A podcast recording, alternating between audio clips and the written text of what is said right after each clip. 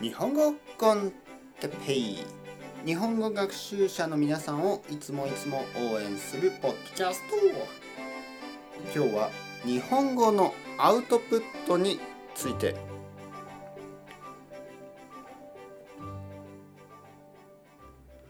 はい皆さんこんにちは。日本語コンテッペイの時間ですね。元気ですか、えー、僕は今日も元気ですよ。えー、っと日本語のアウトプット、ね、について話したいと思います。え僕はたくさん日本語のインプットについて話しましたね。え日本語のインプットというのはたくさん聞くそしてたくさん読むことです。たくさん聞いたりたくさん読んだり、ね、そうやって、えー、日本語を勉強していきます。えー、そしてアウトプットというのは例えば使うことですから例えば話す日本語を話すとか、えー、日本語を書くまあ普通はタイプですねなんかこうあのー、まあメールを書いたりテキストを書いたりそういうことですよね。えー、アウトプットですねアウトプット。で僕はあのこのアウトプットを本当に大事だと思ってます。えー、なぜかというとアウトプットをするといろいろなことに気が付くことができるからです。ね、アウトプットをして、えー、しながらアウトプットをしながらインプットをするこれが大事ですね。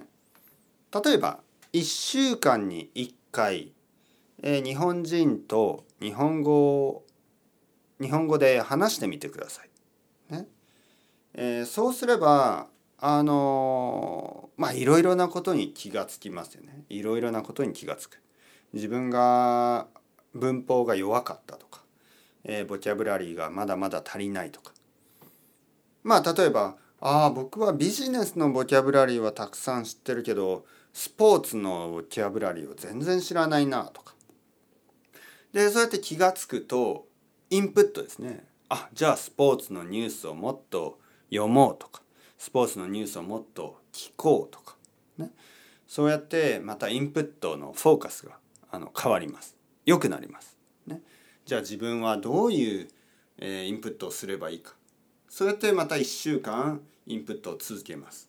たくさん読んだりたくさん聞いたりする。そしてまた日本人の先生とか日本人の友達と話す。そうすそうするとまた気がつきますよね。今度はあのー、こういう勉強した方がいいな、ね、そういうふうに気が付く。でそうやってまたインプットが変わっていきます。ね。なので、えー、アウトプットをするとそのインプットの質クオリティですね。質が良くなる。だからインプットの質を高める、ね、良くするためにもアウトプットをやっぱりやった方がいいです。一番いいのは一番いいのはですよ。一番いいのは毎日たくさんのインプット。そして毎日たくさんのアウトプット。この両方を毎日するのが一番いいですけどまあアメリカに住んでたりね、えー、ヨーロッパに住んでたり、えー、日本じゃない国に住んでる人はちょっと日本人を探すのが難しいことがありますからまあそういう人は1週間に1回とか1週間に2回、えー、先生とかと話すのがいいと。思います。それではまた皆さん、 chao chao、hasta luego。またね、またね、またね。